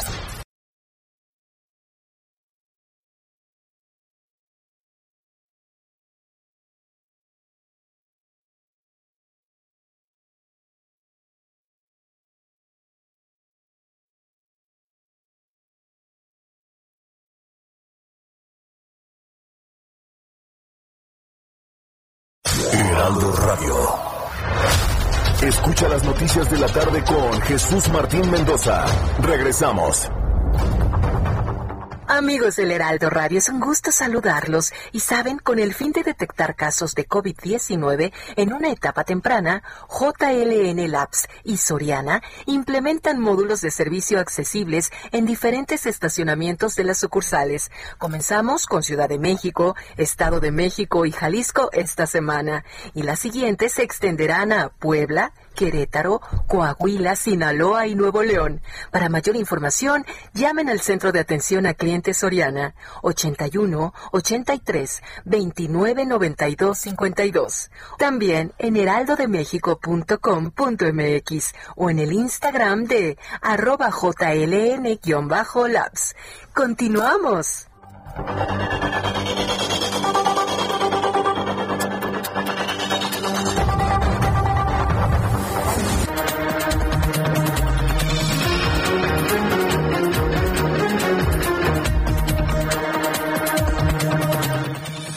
Ya son las 7.31, las 7.31 hora del centro de la República Mexicana. Continuamos con información aquí en el Heraldo Radio. Tengo información de último momento, información que ya no van a poder escuchar nuestros amigos en Tamaulipas. Se acaba de apagar Tamaulipas. Platicaba hace unos instantes con Francisco Villalobos, me decía que el 75% de Texas no tiene energía eléctrica y yo lo comentaba, está sumido en la Edad Media, ¿no? En el año 1000, ¿no? De nuestra era. Bueno, pues Tamaulipas acaba de sumir en la oscuridad en este momento. Me están informando que hay un gran apagón en estos momentos en la entidad. Tengo contacto con Carlos Juárez, nuestro corresponsal en Tamaulipas. Adelante, Carlos. Escuchamos con lo poco de energía que te queda. Adelante, Carlos. Hola, ¿qué tal Jesús? Un gusto saludarte nuevamente a ti y a todo tu auditorio. Sí, a, a, partir de las 6.49 de esta noche, en Nuevo Ladero empezaron a reportar que había otro apagón. A esto se sumó Matamoros y también se está reportando en alguna parte de Reynosa que se están quedando sin el servicio de energía eléctrica. Estoy platicando justamente con una compañera que se ubica en Matamoros y nos acaba de compartir una imagen donde tiene veladoras puestas en su vivienda debido a que pues no tiene energía eléctrica desde hace más de 12 horas. Sin embargo, pues eh, justamente ya en, eh, en estos municipios, estos tres municipios los más grandes de la frontera de Tamaulipas, pues ya se había estado restableciendo el servicio eh, conforme pasaban las horas, sin embargo, bueno, eh, están sin luz, sin agua y sin gas en algunas partes incluso de Reynosa. Hay que mencionar que se había mencionado que miles de familias de Tamaulipas se habían quedado sin el servicio y que ya estaba restableciendo, sin embargo, ya para esta hora que ya está siendo de noche y que está haciendo más frío en esta zona fronteriza, pues se vuelve a reportar apagones desde Nuevo Ladero hasta Matamoros. Así que hasta el momento no se tiene con certeza cuántas eh, familias están afectadas, sin embargo, pues hemos estado viendo algunas imágenes, principalmente en Matamoros, que los semáforos están sin servicio todavía a prácticamente ya 12 horas de que se registró el primer apagón. Ya se había restablecido, te repito, en algunos municipios el, servicio de energía eléctrica. Sin embargo, pues otra vez en Nuevo Ladero, Reynosa y Matamoros se están reportando estos apagones. Hasta el momento, te repito, Jesús, no hay una información por parte de autoridades de Tamaulipas o de la Comisión Federal de Electricidad sobre este nuevo reporte que se tiene en estos momentos. Qué barbaridad. ¿Qué, porcentaje de la entidad estaría eh, eh, a oscuras en este momento, Carlos?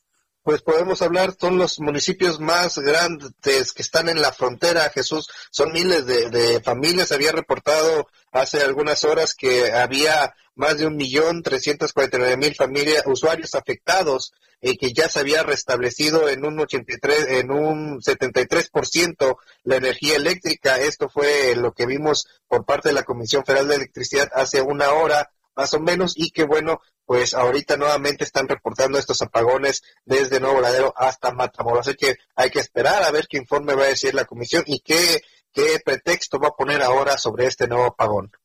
Sí, eh, vamos a ver qué pretexto hay, pero bueno, todos sabemos que está, está dependiente demasiado, ¿no? La entidad y algunos municipios, los fronterizos del gas tejano. Entonces, oye, quería comentarte, normal, la cantidad de calefactores que tienen las familias en Tamaulipas, ¿son eléctricas o son de gas o cómo son impulsadas? Porque eh, la temperatura va a estar por debajo de los cero grados Celsius durante las próximas horas y sin energía, ¿qué van a hacer las familias, Carlos?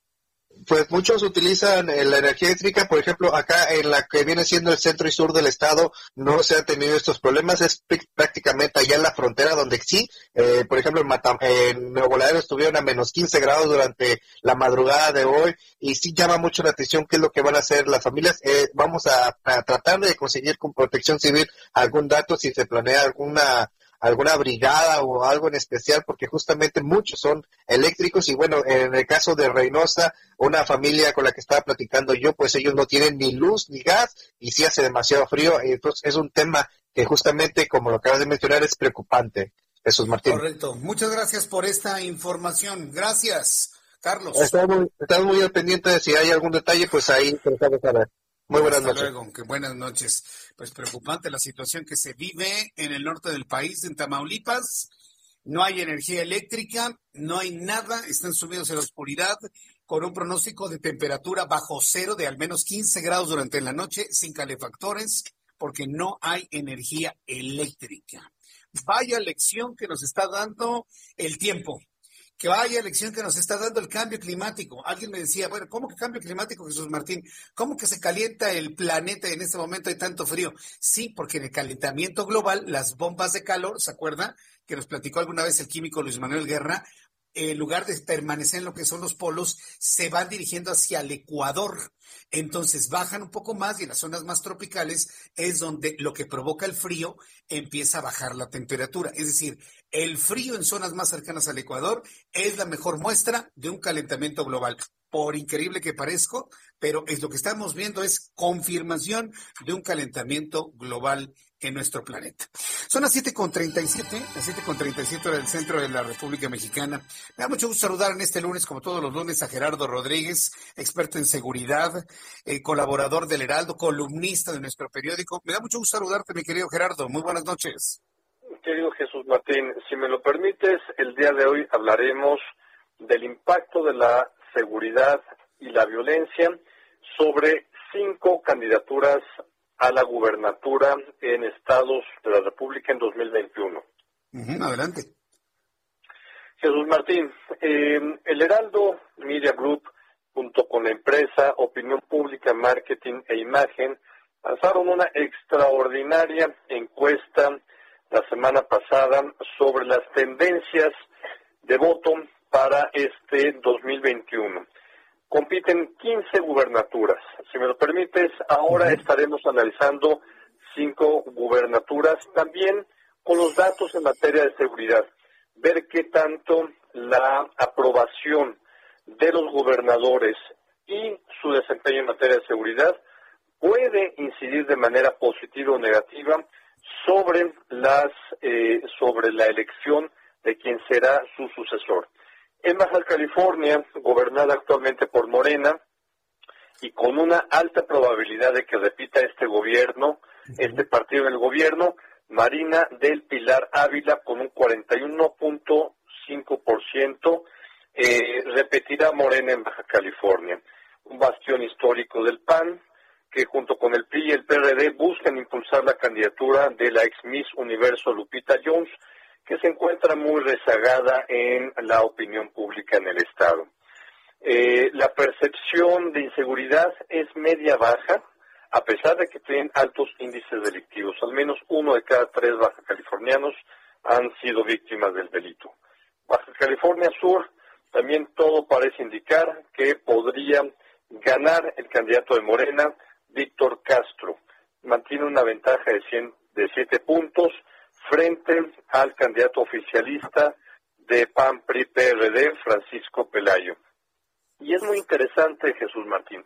Aquí la inseguridad, al parecer, no es un tema que incida en el cambio de partido, ni tampoco la buena, muy buena calificación que recibe Carlos Mendoza Davis, que es el quinto gobernador mejor calificado del país, con 44.9%.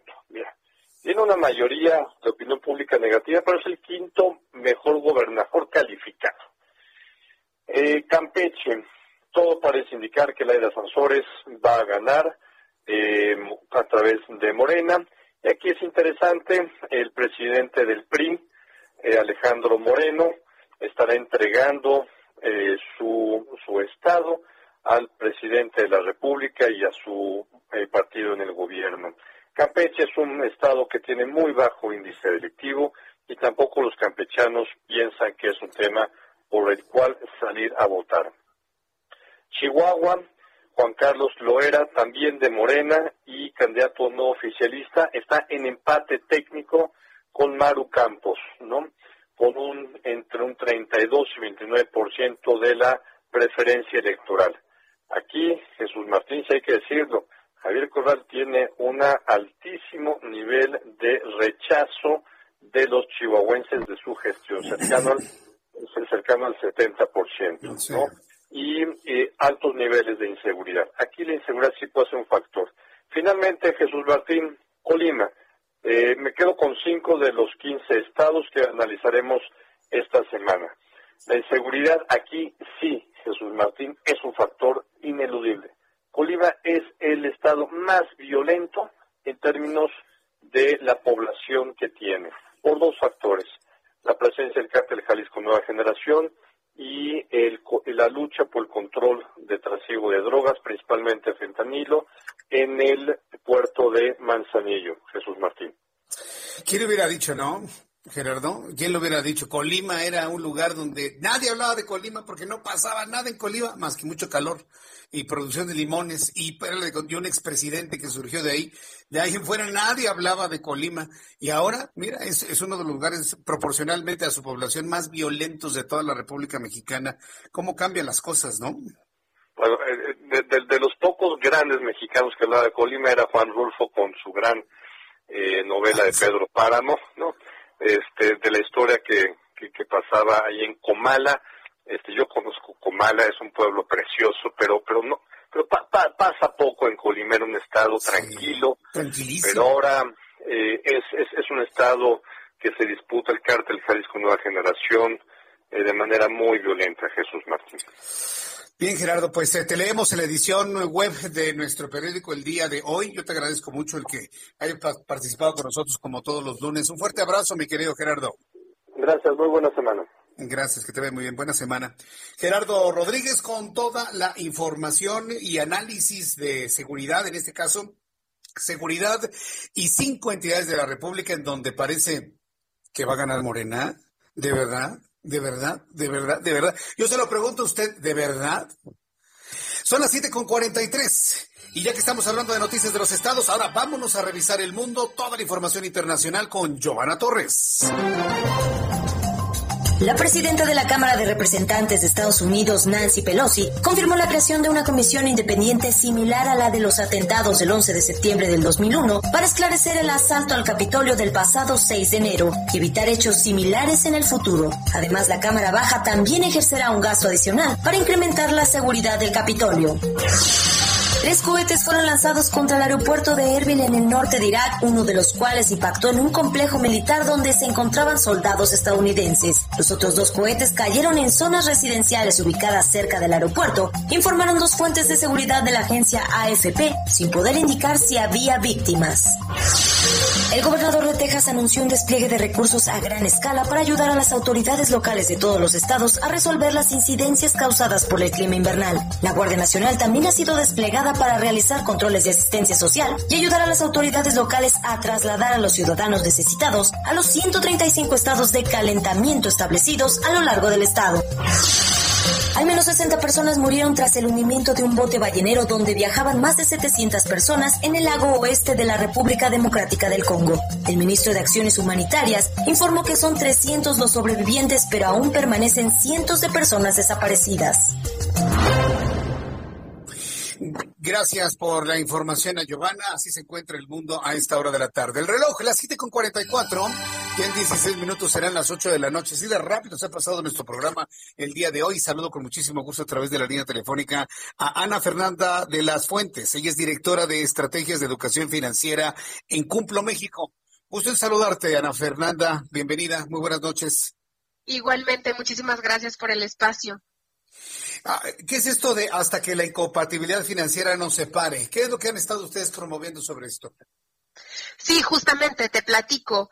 Eh, pues bueno, es muy normal ahora que estamos en pandemia. Muchísimas personas fueron mandadas a trabajar de home office y ahora estos matrimonios están juntos prácticamente las 24 horas del día, ¿no? ¿Qué fue lo que vimos? Este, según el último censo de población y vivienda de bueno, vaya, desde 2020, vimos que el 5.1% de las parejas que estaban casadas, este, pues así que se separaron o están en algún proceso de divorcio, ¿no? ¿Por qué? Pues allá vamos. Muchas veces eh, vemos que eh, es muy importante la comunicación, hablamos temas de fidelidad, eh, entre otros, ¿no? Pero hay un tema muy importante que hemos muchas veces lo dejamos en último plano, que es la, este, el tema de las finanzas.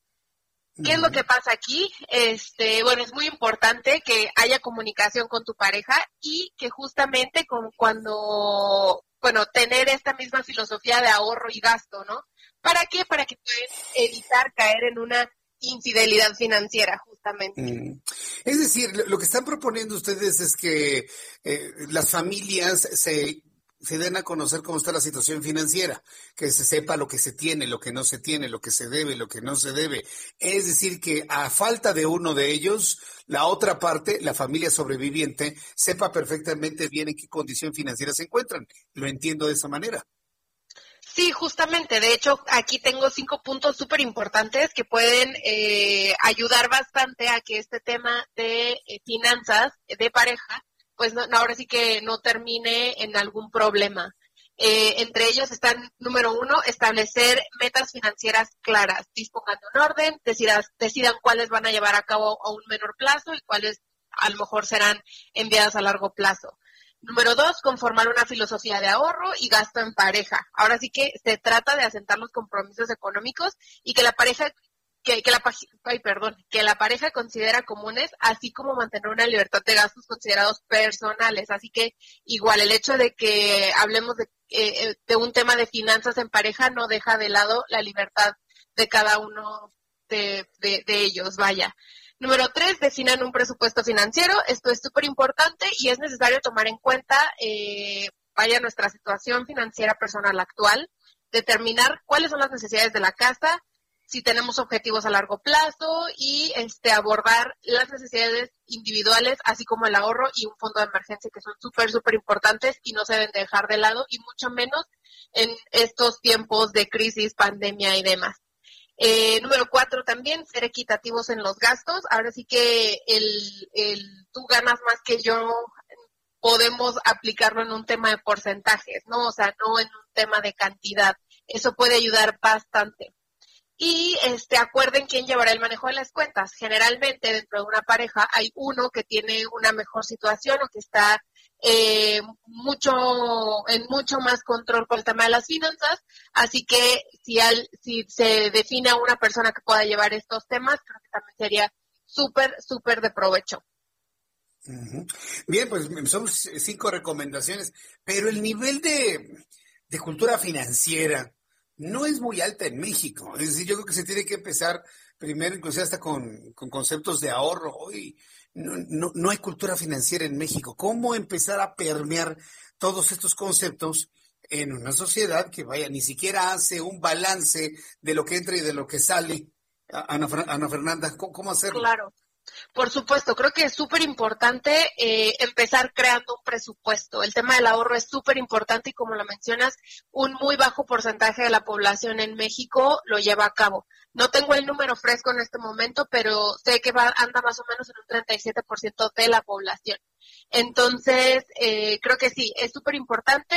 Hay que hacer un presupuesto, detectar cuáles son los gastos y a lo mejor aquellos gastos hormiga que ni siquiera nos damos cuenta, el café, este, eh, las plataformas de streaming hoy día que estamos en pandemia y que cada vez hay más y más y que ofrecen diferentes contenidos, entre otras cosas, ¿no? También les recomendamos para más información sobre educación financiera y desde qué, cómo empezar a ahorrar, cómo invertir, qué herramientas de inversión existen, pueden visitar educación. Educacionfinanciera.cumplo.mx. Ahí entonces vemos todo este tipo de recomendaciones. Exactamente, desde cómo empezar a ahorrar hasta las diferentes herramientas de inversión.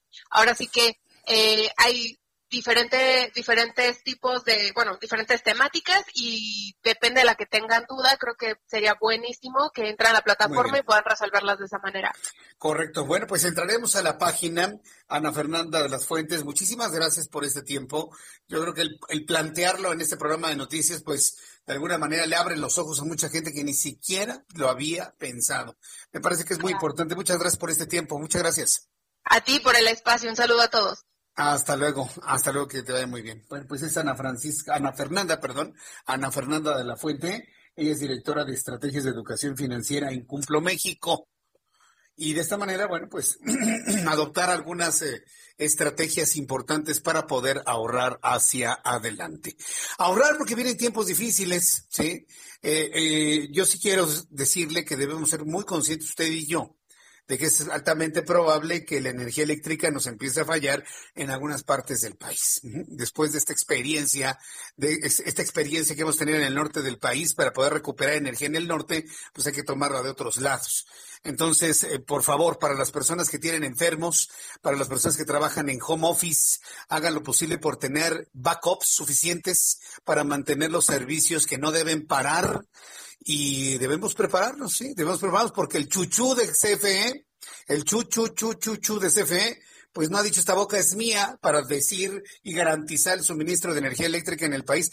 Nos están haciendo como Venezuela, ¿no? Así, nos empiezan a, a recortar la energía eléctrica.